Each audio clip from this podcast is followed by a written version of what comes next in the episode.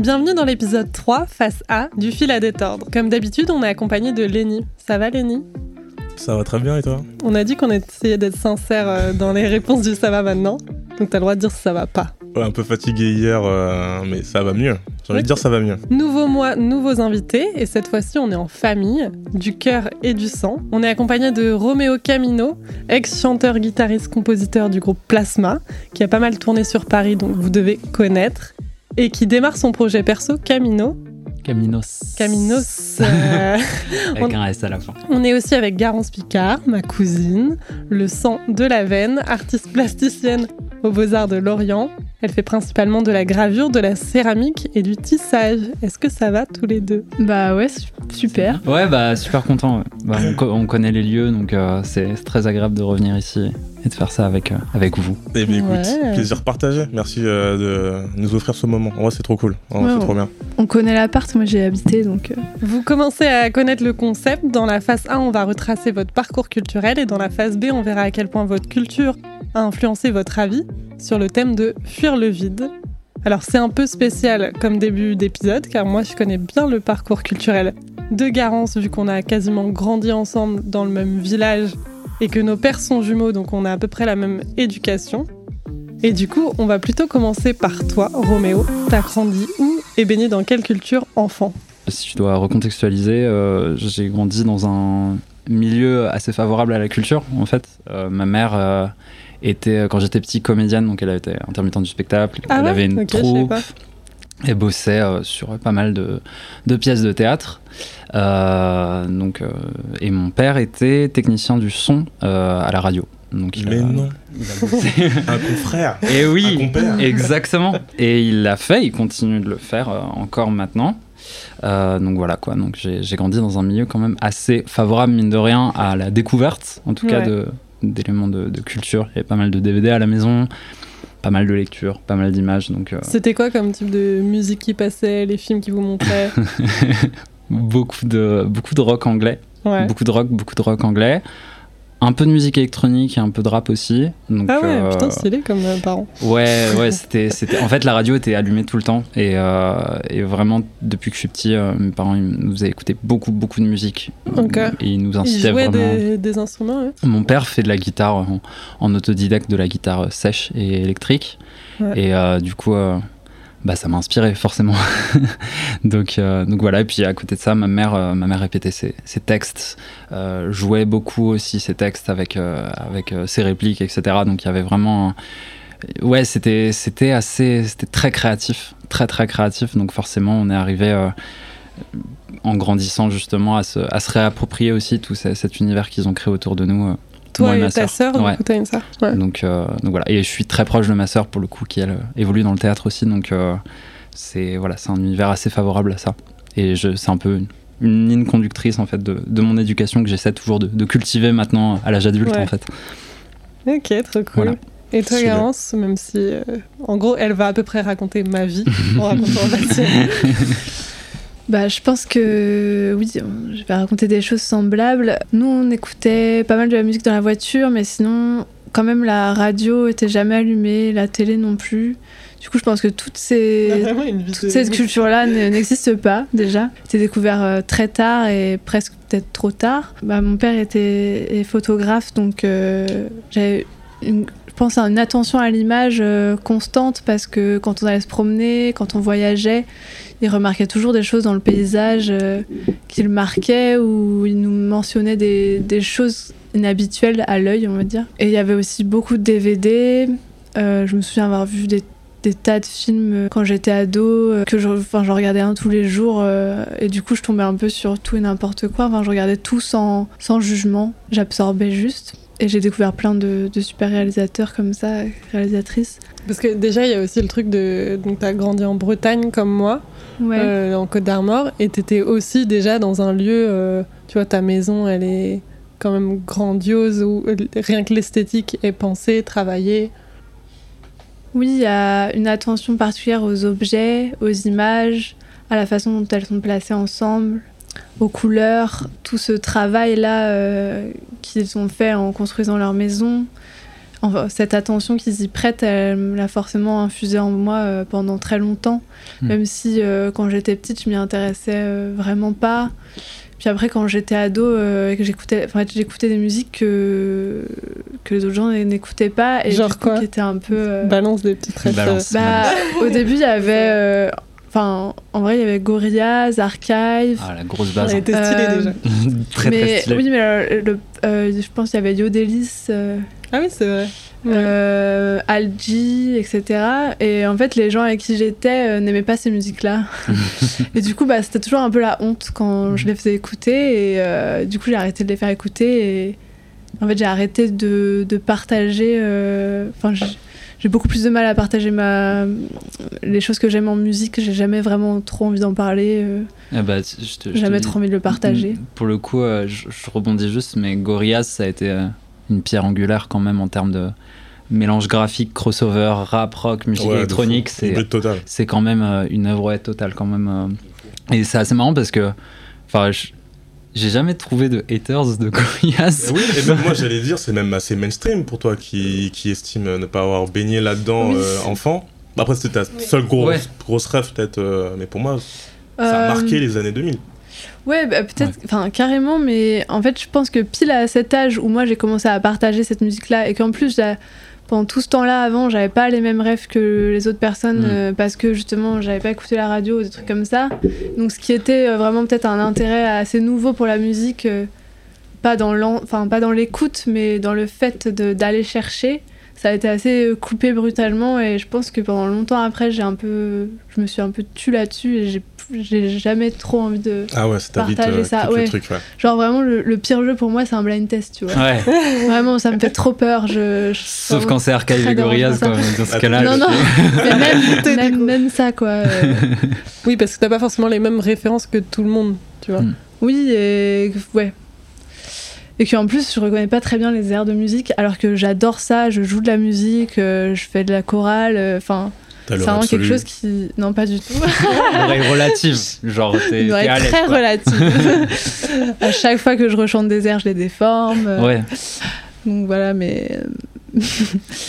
mais Mais- ça- c'est un truc un peu tabou chez moi, je crois, euh, encore. Mais je, je crois qu'il y, a- il y a aussi ça aussi le, le rapport à la radio, à la musique pop. Il y a vraiment un truc où quand t'es au collège, vu que tu t'es euh, la moitié de ta vie en fait euh, à l'intérieur d'un établissement avec Ouais. des gens, etc. Mhm. T'as une volonté quand même de te conformer quand même à ce qui se passe. Mhm. Et je me rappelle, enfin dans les années 2000, il y avait c'était- il y avait pas un internet plus que ça. Putain, j'ai vraiment Ah. l'impression d'être un ancien en disant Bah, ça, mais Ah, non, mais, il y euh, avait- Je pense qu'on est de la même génération. Moi, je suis né en 95. c'est ça. Ouais, bah ouais, pareil. Euh, J'avais la DSL. Ouais, ouais, ouais. T'arrivais, tout le monde était là en mode euh, ouais, t'as écouté le dernier, euh, je sais pas, à l'époque j'écoutais Mass Skyrock, donc Booba, Ouais. etc. Ouais. Putain, aussi, Sean ouais. Paul, enfin en fait tous, Ah tous ces, tous ces Oui, oui. artistes géniaux des années Et oui, 2000, bien sûr. tu vois. Et bien sûr, la radio. Et- Alors, moi, c'est Rire et Chanson aussi. Ouais, il y a eu, il y a eu Rire et Chanson, et ça, peu de gens l'affirment. Rire et Chanson, ça, c'était, c'était un bail. Mais on a un pote qui a travaillé pour Rire et Chanson. Et euh, Ah ouais Le gars qui nous fait l'habillage sonore de cette émission. Ah oui, Ah, il a oh. travaillé pour. ouais. J'ai oublié ça. bah, en vrai, il y, avait, il y avait tout, mais, euh, mais écouter justement différentes sortes d'humour, ça permet d'asserrer le tien, je trouve. Enfin, Oui, Ouais. mais moi c'était plus par rapport, je trouve, euh, c'était par rapport à la musique. à la musique, Parce il qu'eux, passait. ils ont une playlist, c'était la même. Je pense que c'est incroyable. aujourd'hui la même. Tu te mets sur la fréquence, c'est la même. et C'était du pense, rock. euh, Exactement. C'était du rock, il y avait du Scorpion. ACDC, enfin c'était vraiment Exactement, un truc. YouTube, Ah, euh, mec. euh, c'est- ça, mais j'étais- j'ai parté sur les médias alternatifs, genre Ouais. YouTube à, à notre époque quand on était jeunes. Et justement, rebondis de sur ça. Mais c'était un truc de fou parce qu'en fait, on passait de juste allumer un poste de radio et écouter euh, Diffoul, tu vois, Ouais. à euh, avoir un monde avec toute une scène aussi. On s'en souvient peut-être pas, mais de, une scène euh, de créateurs qui postaient des, des remixes, des prods, des trucs comme ça. Moi, à l'époque, je regardais beaucoup euh, la série Skins quand je rentrais au lycée. Ok. Et il y avait une, une playlist de nouveaux artistes juste incroyables. Bon Iver, Crystal Castle, enfin il y avait... Enfin, il y, avait plein de, plein de, un vivier euh, juste fou pour ceux qui étaient euh, passionnés de musique et qui allaient aussi euh, tomber amoureux de toute cette scène-là un peu alternative. Et quand, quand YouTube est arrivé, moi, je me suis, je me suis, j'écoutais, ah, moi, j'écoutais Headbanger, Justice, Bloody Beetroot, enfin, toutes les, toute la phase électronique très, très forte, Ouais. en fait, euh, très, très affirmée, je me la suis pris euh, euh, pendant, pendant mon début de lycée euh, très fort et je pense que ça m'influe, enfin ça influe euh, sur ma manière de voir la musique euh, encore maintenant Encore quoi. Ouais. Ok. Et t'as senti direct que t'étais passionné par la musique? Ah ouais, de toute façon ouais, c'était ouais, j'allais à la médiathèque toutes les semaines euh, quand j'étais au collège. Ouais, mais vous êtes vraiment euh, des frères, genre lui, on se on check quand même vraiment. Non mais il c'est CDI toute sa vie, c'était à la médiathèque. J'allais choper des CD, je les écoutais, je découvrais des choses. Enfin, je sais pas si tu faisais la même chose. Alors moi euh, c'était pas trop musique, c'était plus le divertissement, tu vois. J'allais parler de, du Palma Show, je crois que c'est ma première Ouais. ref euh, YouTube au collège-lycée. C'est vrai. De, on est en 2010-2011. Ouais. Et les premières vidéos aussi des grands youtubeurs euh, qu'on connaît aujourd'hui en France. Moi, Hugo tout seul, c'était ma vie. T'étais team Ouais. Hugo, ouais. Moi, Ça j'étais va. Pas plus me pas le receler. macho aussi. Palma Show aussi, Mm. j'ai saigné tous leurs hits, les Voilà. meilleurs. Mais. Hugo tout seul aussi, mais tout ce crew là, euh, bah, le Velcro. Bah, le Velcro, ouais. Ouais. Le. Velcro avec Kemar et Norman, Norman Tavo. on va le dire, On va hein. peut-être voilà, pas. les Non, non, on, on drop les noms, quoi. Mais ouais, ouais, ouais. Et toi, Garance, du coup, euh, Palma Show aussi beaucoup Ouais, euh, ouais, j'adorais ça. euh, Hugo tout seul aussi, bah, même Norman. euh, Enfin, c'est hyper bizarre. euh, Mais après, je pense que le Palmacho, je, je peux en- je peux encore rigoler dessus aujourd'hui. Ouais. Alors que Hugo tout seul, euh. Cyprien, etc., C'est un peu vrai. passé et ça me fait plus trop Ouais. rire, quoi. Et vous étiez dans des groupes de potes ou dans des familles où vous pouviez vous échanger un peu des références? Enfin, toi, Garance, t'étais plutôt en mode, t'avais pas trop envie d'en parler avec tes potes au début? Euh, de la musique au début, oui. Après, euh, tous les trucs, euh, plus d'humour et tout, il n'y avait pas de souci. Euh, Il y avait aussi, comment ça s'appelle, les cassos. Au lycée, je regardais carrément ça. Moi, euh, je trouve ça trop drôle. Là, j'ai vu qu'ils sont sortis d'autres saisons. Maintenant, ça me, ça me touche moins, ça me fait moins rire. quoi mais- les cassos? Moi, j'avais pas la ref. Les cassos, c'est euh, c'est des petites animations euh, sur euh, bah, des, des gros trucs de la culture, genre euh, des dessins animés, euh, des c'était films trash. et tout. Et mais trash. tout en mode trash. Et c'est Mm. une euh, assistante sociale qui reçoit ces gens-là dans son cabinet. Et à chaque fois, il se passe des trucs de fou, quoi. Euh, toujours hyper scatologique ou hyper, hyper trash, ouais, hyper gore. Ouais, Bah, beaucoup, il- ouais. il y a- par exemple, l'assistante sociale va recevoir, euh, je sais pas, euh, Tintin qui est accro au crack. Et, euh, Ouais, parce que- et sauf que Milou, euh, c'est sa mule. Enfin, vraiment, c'est des, trucs terribles en fait, mais, euh, mais qui, qui, qui, justement sont tellement loufoques que ça, ça faisait Ah, c'est horrible, là, j'ai eu l'image de Milou. hein. Oui, je sais Ça pas. Je t'avoue, j'ai dit ça. ça, Je, me suis dit, pense au truc le plus trash dans la pop culture, c'est bon. mais, euh, mais, euh, mais ouais, c'est vrai.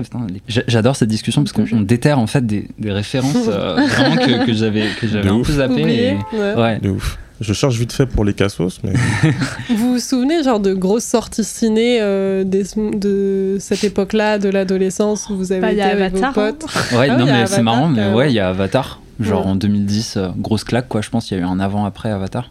Ouais, carrément. Genre dans le ciné. Ouais. vous avez vu le 2 d'ailleurs? Ouais. Ouais. On en pense quoi vite fait? Alors. Merde, il n'y a On pas pas encore autour prescription. de, euh, de cette table. J'ai pas aimé. Bah, je vous en, le dis direct. en fait, j'ai trouvé pareil. ça très beau toujours. Non mais voilà. C'est c'est une claque euh, visuelle. Non mais voilà. Euh, après, j'ai- je trouvais ça intéressant le, le postulat de le mettre justement dans l'océan et pas la forêt. Parce que sinon, ça aurait été genre la même chose, mais en deux, quoi. Ouais. Euh, Déjà que c'est la même histoire, mais je sais donc pas, autant j'en que ai, ce soit par- pas le j'en ai même parlé. paysage. Oui, oui c'est la m- c'est vraiment la même histoire. hein. C'est les méchants qui reviennent. euh, Mais voilà, avec plus d'action, plus de. Enfin, il y a... moi, ce qui me gênait, je crois, c'est qu'il y avait plus de choses. euh, Tout était poussé à l'extrême, mais du coup, ça perdait un peu. euh, Mais ils ont Enfin, tout j'allais mis, dire quoi. en finesse, oui, voilà, avait- c'est le grand spectacle, quoi. Et du coup, bah, qu'est-ce que ça va être le 3 Encore plus euh, d'explosions, euh, de gens qui meurent. Enfin, Mais c'est ça. mais du coup, moi, je ressens pas l'émotion. Genre, quand le fils il meurt, ça me fait, ça me touche pas parce que j'ai même pas eu le temps de m'attacher Bah au oui, personnage.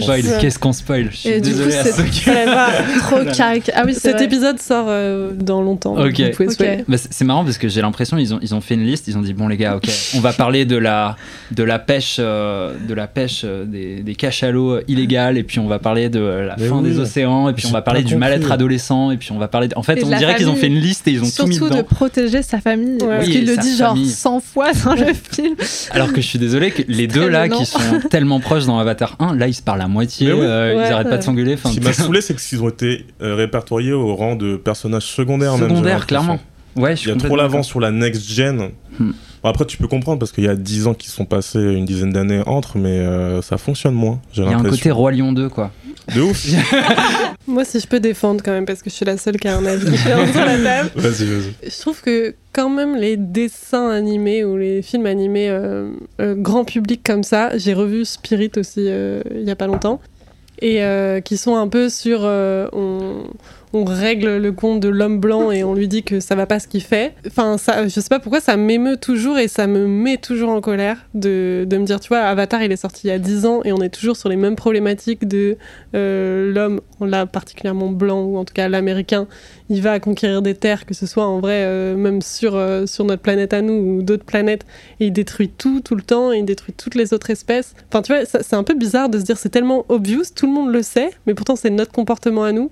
Et du coup, à chaque fois, ça, ça continue de me toucher, de, de me dire euh, ce truc-là de, de. Ouais, en fait, on fait de la merde, tout le monde le sait, on finance des films pour nous montrer qu'on fait de la merde, et ça change rien. Et, euh, et pareil, pareil pour Spirit, c'était le truc de, des cow-boys avec des Indiens. Je pense que c'est dans les premiers dessins animés euh, où ils, ils montrent les cow-boys comme les méchants et pas l'inverse, Mhm. parce que dans les films de western, c'était c'était un peu l'inverse finalement. Je trouve que c'est toujours euh, bien de le répéter, euh, surtout pour les enfants, parce que c'est quand même des films qui sont plus à destination aussi des, des enfants. Ouais. Oui, mais alors moi, ce qui me gêne euh, énormément, justement, c'est que dans Avatar 2, leur modèle familial est justement pour moi hyper problématique et met en avant tous les problèmes d'une société capitaliste. Et euh, donc, si dans les indigènes, je vois pas euh, juste, ce que ce qui est ce que ça propose, c'est euh, justement des hommes blancs, colons, qui vont aller coloniser d'autres planètes, d'autres territoires, exploiter la terre, sans faire attention aux écosystèmes, etc. Mais là, dans le modèle familial que Jake Sully a avec sa famille, etc., je trouve pas là-dedans des relations où j'ai l'impression qu'ils font vraiment attention les uns aux autres, euh, qui sont vraiment dans l'échange, qui sont vraiment dans le respect euh, de l'autre, etc. Oui, mais ils le euh, sont pas, c'est pour ça qu'il se fait, tu vois, il se fait engueuler par sa meuf tout le temps en lui disant t'es pas assez aimant, t'es pas assez Oui, mais je, démonstratif. je trouve que ça, ça va pas, ça, ça fait pas changer la perception des choses, ça fait pas changer radicalement un point de vue, et du coup, ça permet pas euh, qu'on euh, prenne vraiment soin euh, des écosystèmes, qu'on prenne vraiment soin euh, Oui, de oui. notre relation à l'autre, etc. Oui, je suis d'accord. Et, puis Et en pour plus, moi, c'est un film euh. vraiment très capitaliste dans tout ce qu'il est et tout ce qu'il représente, même dans la présentation justement de l'altérité, etc. Ouais, même la répartition euh, homme-femme des rôles. Mais on s'attarde peut-être un peu sur Avatar. là. Très Là, on loin. a vraiment fait Je vais, je vais passer par pas- un chemin de. qui- Pour revenir à, vos adolescents- à votre adolescence, euh, est-ce qu'il y a d'autres films qui vous ont marqué euh, en 2009-2010 Des films comme ça, comme Avatar, des trucs marquants Là, là, on a sorti un peu Avatar, parce que ça vient de sortir, mais globalement, Avatar, ça a été, bon, à l'époque, euh, fort, mais euh, moi, j'ai je regardais vraiment, à l'époque, j'étais vraiment sur euh, Tarantino, Tim Burton, euh, Fincher, enfin, vraiment, c'est, j'avais, c'est tous, tous ces, ah ouais, déjà, ouais. tous ces, ces mecs qui m'ont, qui Oui, m'ont pas- marqué. Pas le même âge. Et, euh, et ouais, tous, ces- tous ces réalisateurs qui m'ont quand même marqué euh, à ce moment-là. Et euh, j'ai même fait, j'étais, j'étais un peu euh, pris dedans. Je, je me suis pris un peu Kubrick à ce moment-là aussi. Ah ouais. J'ai fait mon. TPE sur Shining. Enfin, Ah il y a une, y a une sorte de fascination pour aussi euh, tout ce, ce- ce- ce pan de- du, du cinéma. euh, vraiment, je crois vraiment Tarantino et Burton, c'était mes Et deux. tu partageais ça avec quelqu'un? Il y avait, je sais pas, ta famille qui te Ouais, ces quand même, on regardait euh, beaucoup de films en famille. Il y avait beaucoup de ce, ce côté euh, dimanche soir, on regarde un film et un film, euh, euh, un film spécial aussi que ma mère ou mon père ont aimé, etc. Donc il y avait, il y avait ce côté transmission très fort. Ouais, Donc euh, c'est cool ça. et, euh, et je sais que c'est c'est super parce qu'en plus quand t'es adolescent, t'es une éponge. Tu, tu, tu- tu prends les références culturelles à mille à l'heure, donc euh, Autant qu'enfant, tu penses? En fait, c'est différent. Enfant, tu, tu te rends pas compte. Tu, tu vas te l'apprendre, et puis ça va être un peu inconscient. Euh, mais je pense que quand tu es adolescent, tu reçois le produit culturel, si je peux l'exprimer comme ça, et tu arrives à te l'approprier et à pouvoir le réutiliser en tant que ressource culturelle dans des discussions. Tu vas pouvoir créer des liens avec des personnes, etc. Ouais. Mais ça peut euh, être aussi l'inverse. Moi, j'ai été beaucoup en rejet Ouais, de ce que mes parents me proposaient euh, dans l'adolescence. Mm.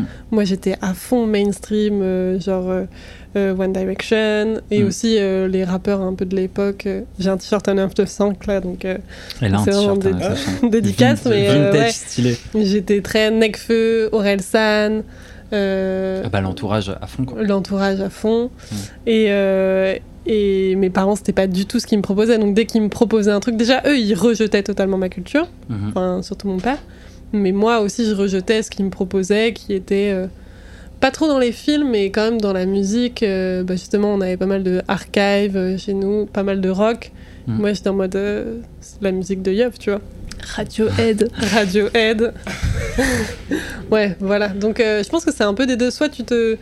T'arrives à avoir l'intelligence euh, de, de prendre euh, ce qui te va. Alors attends, ouais, après ça se couplait aussi avec une volonté de s'affirmer, donc ce côté un peu crise d'adolescence, si tu dois l'exprimer comme ça. Donc là, en fait, j'avais une liste, j'avais trouvé une liste de films à voir. Ok. Genre, je crois que c'était dans un magazine qui s'appelait euh, Science et Vie, tu vois. Oh, je vois. Bien Ouais, Ouais. on a les rêves ici. Bien sûr, au c'est CDI, bon. il était celui-là. Au CDI, bien sûr. Et, euh, et du coup, euh, j'avais pris justement euh, cette liste et il y avait plein de films que j'avais pas vus. Ok. Et en fait, pendant tout mon, tout mon collège, j'essayais de trouver des moyens de les voir. Et à Ah l'époque, ouais, il n'y avait pas bon. internet. Donc en fait, c'était soit tu trouvais des DVD, Ouais. soit tu trouvais des VHS. T'avais pas, le... pas ce truc du streaming Et il n'y avait pas hein. ce truc du streaming. Donc pour regarder des films, c'était euh, la mission, c'était une D'accord. quête. Il y avait un truc où tu, tu pouvais.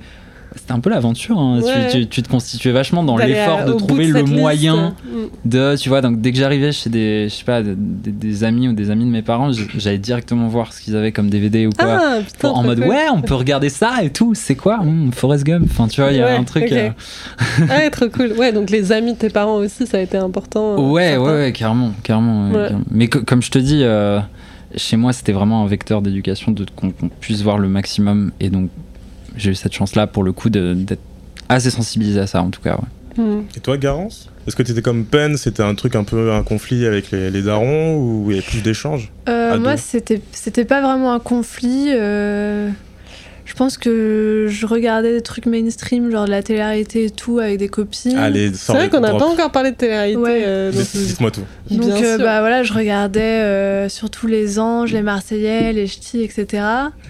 Et en même temps, après chez moi, euh, bah, je regardais euh, les DVD de mes parents.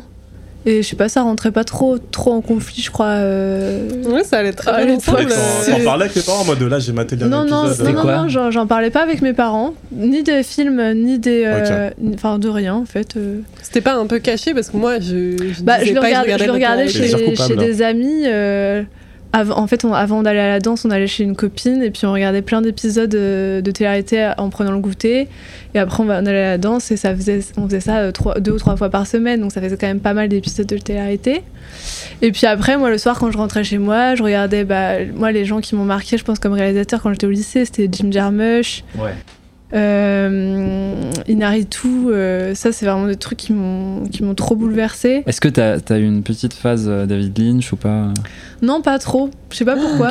Mon de- traumatisme, David Lynch. Mes Mais- parents me l'ont montré beaucoup trop tôt. Elephant Man. Ils m'ont montré Ah oui, Dune. bah, oui, Non, moi mais- aussi ça m'a traumatisé. Mais c'est horrible de faire ça. Et c'est marrant parce que j'ai regardé Babylone hier et j'ai vu plein de refs à Lynch. Je sais pas il, si il est bien d'ailleurs. Ah, Ah. attends, toi tu dis non, mais tu l'as pas vu. J'ai pas vu Lenny- Babylone quand Lenny t'as dit dit- Babylone. J'ai pas dû. Ok.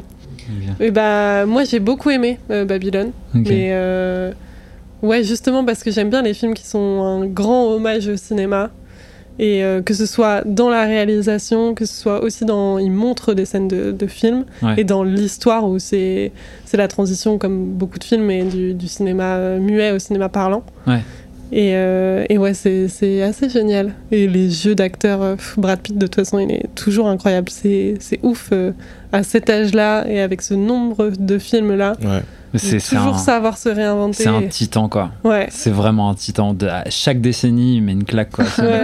Et même vrai. en interview, il est toujours bon, toujours bienveillant. Enfin, je sais pas si vous avez vu le vidéo club de Brad Pitt de sur Combini. Combini, mais genre il est exceptionnel ce mec. Enfin, vraiment. euh, Et il est, il est magnétique quoi. Il y a un truc de même quand tu le regardes dans le dernier Tarantino là, euh, il était une fois à Hollywood. Ouais, Ouais. ce que j'allais dire, ça fait deux fois qu'il fait des films euh, hommage au Ouais. cinéma. Hommage au cinéma. ouais, c'est- un peu le même euh, délire. On sent qu'il ouais, qu'il est dans une phase de il, il s'accomplit là-dedans. Mais euh, mais en- effectivement, quand tu le vois en train d'être sur le toit et faire ses trucs et tout, euh, de manière très, euh, très, très euh, renfrognée, un peu virile comme ça. T'es là en mode, putain, la puissance du gars. Le, le gars, chaque décennie, de, de l'époque de Fight Club à l'époque de Mr. and Mrs. Smith, de l'époque. euh, Enfin, voilà, non mais enfin, il, il arrive tout le temps à être au niveau et à transmettre un truc. Pour moi, c'est ouais, pour moi, c'est un des un Ouais, des meilleurs meilleur acteurs, acteur, euh, actuel en tout cas. Ouais, et et puis dans le- Ah, toujours actuel pour toi, c'est Ah pas ouais. une question de génération. Ouais, ouais. Ouais, On non. pourrait se dire ça avec la partie Ouais, moi, moi, je- moi j'estime que tant qu'il continue, tu sais, c'est un peu comme Sean Connery, tant qu'il continue à jouer, il est acteur. euh, euh, mais c'est un, des, des anciens, en fait, si on doit parler comme ça, Ouais. qui, qui, je trouve, euh, c'est comme DiCaprio, en fait, c'est des, c'est des institutions, ces gars-là. Donc, euh, Ouais. mais, euh, mais ouais, je, je le trouve très fort. Et, euh, et ouais, Lynch, du coup, euh, bah, Elephant Man, euh, ça m'a perturbé pendant des années. Et après, j'ai essayé d'aller plus loin dans, en regardant Twin Peaks. Pareil, premier épisode traumatisé. J'ai essayé de regarder Mulholland Drive. J'ai pas réussi à le finir. et là, il y a eu la ressortie de Lost Highway en décembre au ciné. Et j'ai réussi à le regarder. J'ai pas eu peur et j'étais même déçue. Donc, donc Oh. voilà. Difficile histoire avec Lynch euh, de mon côté, mais attention, petite anecdote. J'ai travaillé pour lui, j'étais stagiaire euh, dans une boîte What? où, euh, La classe où justement on préparait la ressortie de, de Lost Highway. Trop Et, euh, j'ai reçu un mail euh, de, de son assistante qui disait euh, David a adoré votre travail. What the fuck? Ça, ça, Alors c'est ça- pas Ça, réciproque, montreras dommage. dans ton temps, quoi. Ouais, j'ai gardé le mail, j'ai fait un petit Genre, quand tu vas pas bien, limite, imprime-le. Ouais. Bah Tu le mets au mur, tu vois, genre juste la phrase David a adoré votre diplôme. Ouais, je vais, euh, je vais le présenter à chaque entretien d'embauche. Mais clairement, mais je vous en. Et, euh, et aujourd'hui, vous en êtes où dans votre euh, évolution culturelle? Vous avez l'impression de d'avoir vraiment construit un truc, de votre culture c'est ça, de vous être un peu affirmé dans ça? Ou alors vous êtes en constante évolution et vous avez l'impression que c'est un parcours qui durera toute votre vie Wow, you first. Vas-y. Euh, un parcours qui dure toute la vie, ça c'est sûr. Euh, euh, moi, je sais pas par rapport aux, aux références dont on parlait euh, avant, enfin de, de tout ce dont on a parlé. euh, bah, il y a plein de trucs qu'on qui ont changé euh, beaucoup depuis. Je pense que ça a toujours son effet, mais c'est tellement intériorisé que je sais, je pourrais pas dire euh, de quoi ça relève. Ouais. Euh, moi là, euh, du coup, je fais, je fais des arts plastiques et je regarde beaucoup plus euh, de, des gens qui tissent, des gens qui, enfin, je pense qu'en ce moment, le, le penseur qui me qui me retourne vraiment le cerveau, c'est Baptiste Morisot. c'est un philosophe qui parle beaucoup de, du pistage animal et de l'altérité et de, de comment est-ce qu'on entretient des liens avec le vivant euh, et avec ce qui nous entoure. Euh, mais ça va changer vraiment en fonction des périodes et je crois que ce qui m'intéresse c'est que ma, perception du monde elle, évolue et du coup je vais aller chercher des œuvres culturelles qui vont pouvoir avoir ce pouvoir sur moi euh, après, je vais toujours apprécier des choses que je connais déjà et dans lesquelles je me retrouve, mais tout ce qui va changer ma vision des choses va être ce vers quoi je tends et ça va du coup euh, con- constamment évoluer. Quoi. ouais. Ça, ça comme ça. Et toi, tu dirais quoi? En fait, je pense qu'il y a un. Là, actuellement, bah, tu as suivi un peu ce que j'ai fait dernièrement. J'ai eu un groupe. Ouais. On faisait du rock. Plasma. Ouais, Plasma, exactement. Et euh, on a fait des, des trucs assez chouettes. On, enfin, on, s'est- on s'est vraiment réalisé dedans, je pense. On a sorti un EP, trois titres. C'est sur Spotify. Enfin, on, on a fait vraiment un processus euh, de composition, d'écriture, d'enregistrement. Après, vu qu'on a eu un peu l'appel d'air du, du post-confinement, on, a fait le maximum de scènes qu'on pouvait Ouais, dès que c'était possible Beaucoup de concerts. ouais. dans des salles qu'on fantasmait à dos, genre le bus Palladium par exemple, je pense qu'il y a eu un- une affirmation aussi de cette, euh, de cette volonté de création Ouais. qui avait été un peu. euh, là, je parlais beaucoup de ouais, la culture, comme c'était trop chouette quand j'étais petit, mais en fait, je suis un peu. euh, je suis parti de ces gens un peu marqués par le. traumatisés par le conservatoire. Ah voilà, on parle un peu du côté sombre de cette période, mais euh, il y avait un conservatoire dans ma ville et mes parents, bah, du coup, m'avaient inscrit. ouais. Euh, J'avais eu cette chance parce qu'en vrai, on n'en parle pas assez, mais le conservatoire, c'est super dur d'avoir des places. Ah faut ouais, faire la queue, c'est, c'est tout le monde essaie d'inscrire son gosse là-dedans. Moi, je suis au conservatoire en ce moment. Et waouh Tu me fais un autographe après, s'il te plaît, parce que vraiment, je- T'inquiète. trop chouette. Ça, je me rendais pas compte. Ouais, pour moi, c'était un peu comme euh, les. Bon, je sais même pas si c'est les cours Florent. Pour moi, c'est des trucs, des grands noms. Bah, en fait, il y a conservatoire national, donc le cours, bah, en théâtre, le- les cours Florent secteur, préparent, ouais, euh, c'est, les conservatoires nationaux où c'est dur de rentrer. Oui. Et sinon, tu as les conservatoires municipaux. Et en fait, c'est un service public où Ouais. justement, tu inscris ton, ton, ton enfant là-dedans et il va avoir un éveil musical euh, à la trompette, au xylophone, à plein de plein de- d'instruments finalement. Et puis après, il choisi choisit des un instruments un peu. et, tu- et improbables. après, il choisit un instrument et il fait un parcours en trois cycles dedans. Et en Mhm. fait, ce parcours en trois cycles, il est divisé entre la pratique de l'instrument, euh, du chant, de la chorale s'il veut le faire, et du solfège. Et moi, j'étais euh, un peu marqué par justement l'aspect solfégique de l'éducation ouais. musicale, parce que bah, je prenais la musique comme quelque chose de, de très... euh, euh, physique, émotionnel, et là je me retrouvais à devoir faire, euh, clairement c'est des mathématiques, hein, c'est de la segmentation Mhm. musicale le solfège. Bah, c'est un langage. En fait. C'est un langage, euh, c'est un langage, et, et je sais pas, j'ai pas du tout accroché, mais comme beaucoup finalement, euh, j'en parle maintenant à des gens qui font de la musique à titre professionnel, comme beaucoup. Ouais. Euh, Bah, Joko, dans l'épisode 1, on justement, parle, euh, ouais, genre, elle est genre, je, je- disais aussi ça par rapport à ce qu'elle a dit, parce que j'ai j'ai fait mes devoirs, j'ai écouté l'épisode. Ouais, Mais- En plus, c'est très fort, il est pas sorti encore. Mais, Enfin, où on en parle, si. À l'heure où on en parle, si, mais. Boucle enfin, temporelle. où on diffuse, c'est sorti, mais t'as as eu des, mais, des exclus. mais du coup, il y a, il y a un truc aussi ouais, de, de solfège où, où justement je me suis dit, mince, la musique, c'est pas pour moi. Tu vois. Ouais. Et, euh, et au final, euh, bah, pendant toute mon adolescence, j'ai absorbé de la musique, j'en ai écouté et j'en ai pas fait. Ouais. Je mixais beaucoup à l'époque, parce que tu sais, j'avais une petite mixette, puis il y avait un peu cette espèce de culte des DJ qui commençait à apparaître aussi sur, euh, sur Internet, YouTube et tout. Et il y a eu un moment, il y a eu un déclic, je suis tombé sur un album, c'est le premier album d'Oasis, Definitely Maybe Ok. en fait, qui m'a réconcilié avec la guitare et après le piano. Et, et c'est comme ça que j'ai rencontré les gars qui, avec qui j'ai fait un groupe après. Et tout ça pour dire que j'ai dépassé, en fait, cette espèce de d'essentialisation que qu'avait eu le conservatoire de dire en fait non t'es pas légitime à faire de la musique Ouais. et en fait quand tu y retournes avec un peu la rage et, et- et la passion de vouloir en faire quelque chose et de de, de, de- de construire quelque chose avec ça c'est là où ça devient extrêmement gratifiant pour toi et pour répondre à ta question je pense que là actuellement euh, je fais de la musique, tu vois, et je suis Ouais. très heureux, très heureux de me considérer comme quelqu'un qui fait de la musique. Après, euh, je pense que c'est comme être comédien, artiste ou autre, c'est souvent les autres qui te définissent plutôt que toi qui te définis tel quel, Ouais. tu vois. Donc, euh, Et euh, est-ce que ça t'a aidé finalement euh, le solfège dans la composition? Bah, en fait, ça m'a aidé dans l'inconscient, je pense, parce que je me suis remis à faire du piano en- un peu en autodidacte à un moment. Il y a eu un pianiste qui m'a tellement inspiré qui s'appelle Chili Gonzalez. Qui est un peu le, le king un peu euh, scénique du piano, qui, qui, qui, qui est, un, qui est un, un titan en fait dans le domaine, et euh, qui a une approche très, euh, très autodidacte. Euh, Enfin, il, fait des tutos sur YouTube où il t'explique un peu grossièrement comment enchaîner les notes, et il le fait très bien. Et ce mec-là m'a réconcilié avec l'aspect rythmique. Et en fait, en pratiquant en autodidacte, en, regardant beaucoup de ses vidéos, je me suis réconcilié en fait avec les bases du solfège. Et maintenant, ça m'a aidé, euh, couplé à mon activité de groupe, ça m'a vraiment aidé à, à- à me réconcilier avec ça. Alors, je dis pas que je suis, je suis un. Je, je, je, je pourrais déchiffrer tout et n'importe quoi, mais je pense que ouais, il y a des, il y a des cases qui ont été, qui, a été- qui ont Ouais. été cochées en tout cas. ouais. Ok. Ouais, que ça n'ait pas servi à rien, quoi. Oui, mais je, pense que de toute façon, tu, tu, tu, tu te la- il y a ceux qui excellent au conservatoire et qui après euh, arrêtent euh, la musique. Et euh, il y a d'autres personnes qui se réapproprient aussi euh, ce genre d'expérience pour en faire quelque chose de différent. En fait, ça dépend du parcours de chacun. C'est ça qui est beau aussi. Et est-ce que vous diriez que vous êtes entouré un peu d'un entourage culturel avec des gens qui soit travaillent dans la culture, soit euh, euh, sont hypersensibles à l'art, euh, la culture en général, ou c'est devenu un truc un peu plus perso?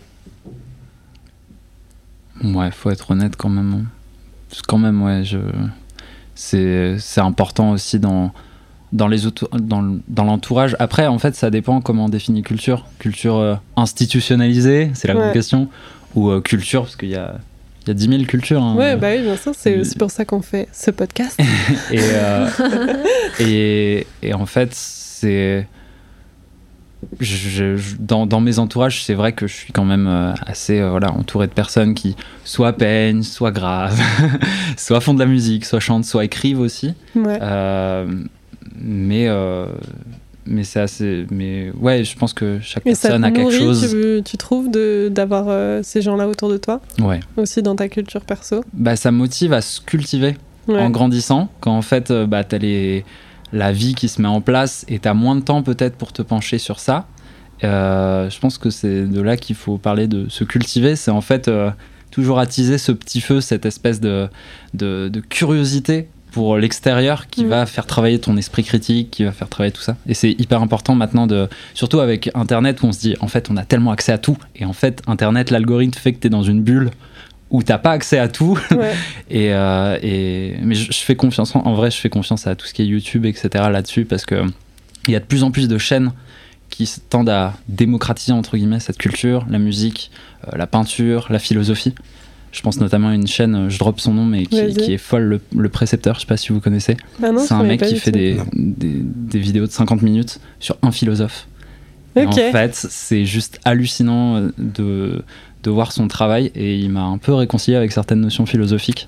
Donc euh, je pense que là-dessus, il y a une sorte d'élan quand même de, partage, de solidarité dans la culture, en tout cas, qui est en train de se créer grâce, au, grâce à Internet, en fait. On y arrive.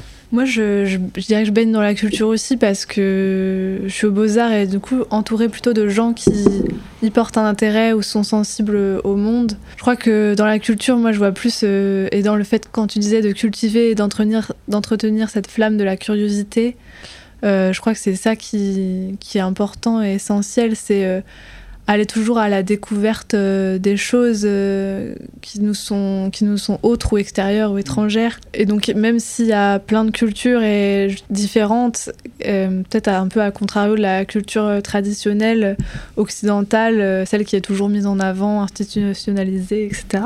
Tant qu'il y a cette énergie à aller chercher des choses différentes, je reçois énormément d'influence, ça c'est sûr et certain, euh, de la part des gens qui m'entourent, euh, des gens qui sont aussi à l'école, de mes profs, euh, de, mes amis à l'extérieur.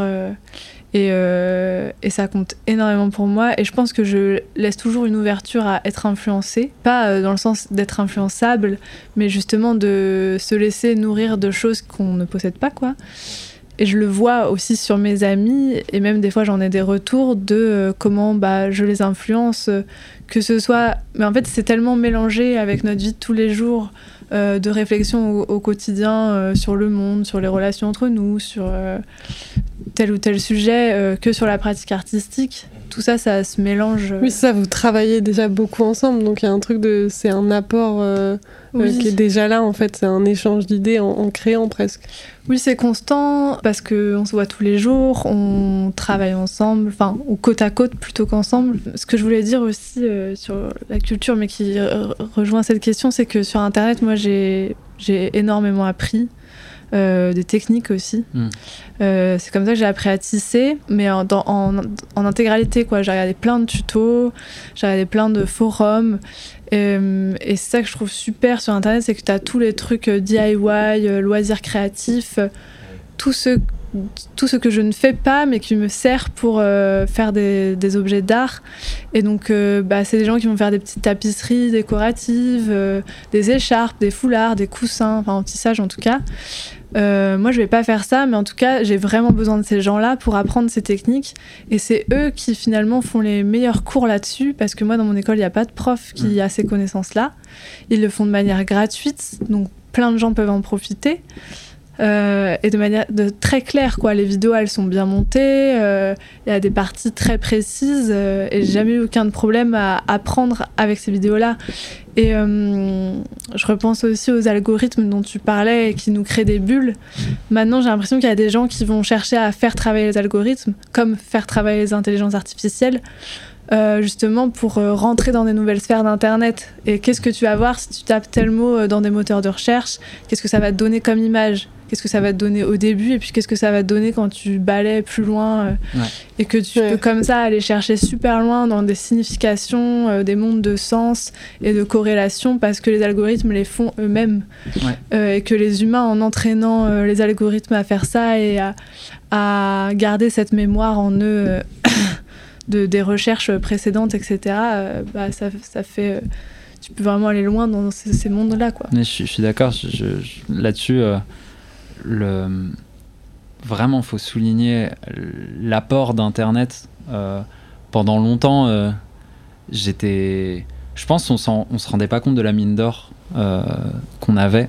C'est-à-dire que moi, personnellement, quand je me suis remis à la, à la guitare, à la musique, à l'écriture, etc., Internet, ça a été ma première école. C'était Ouais, vraiment que ça, c'est des, des- des tutos, des tutos, des gens euh, en Australie euh, qui t'expliquent comment faire un accord barré euh, sur une chanson, les paroles que tu peux trouver, un- quelqu'un qui t'explique comment jouer, tu vois, typiquement un morceau de piano en particulier. C'est une mine d'or. Mm. Et ça, c'est fou. Ouais, c'est un- magique d'y avoir accès. c'est magique d'y avoir accès et, et voilà, je voulais terminer sur une note positive aussi par rapport à, par rapport à Internet et, et au fait que on peut aussi faire des belles choses du vide et justement on va amener, j'amène un peu le, le sujet. Oui, C'est parfait parce que du coup, on, on arrive déjà à la fin de, de la phase A yes. et Roméo a, a lancé le sujet de la phase B que vous pourrez retrouver dans deux semaines avec un petit extrait juste ici. Je pense, je franchement, euh, Garance est en train d'apporter la réponse à une question philosophique que l'humanité se pose depuis, euh, depuis l'Antiquité, quoi. Merci beaucoup de nous avoir écoutés euh, une nouvelle fois. Merci, Merci à, nos invités euh, d'avoir bien Ah, parlé et raconté Merci leur à vie. vous. Merci. C'était très intéressant. Franchement, j'ai beaucoup appris de, de vous. C'était cool. Je pense que Cool. cet épisode-là, il... enfin, de par nos invités là, vraiment cerne vraiment notre thématique, parler de culture et tout. Ouais, il est particulièrement intense en termes de références. Ouais, Donc, euh, Oh, il y avait du name des dropping, notes. euh, ça sortait les noms là. C'est parce que Roméo a fait ses devoirs. Ouais, j'ai fait mes devoirs, je me suis pris au jeu. T'es chaud, chaud. au contrôle. Donc si vous avez aimé cet épisode, n'hésitez pas à nous suivre sur les réseaux sociaux et à noter euh, ce podcast sur la plateforme euh, sur laquelle vous l'écoutez et bien sûr à en parler autour de vous. Merci pour tout et on se capte dans deux semaines. Bisous, salut. Bisous, bisous. Bisous.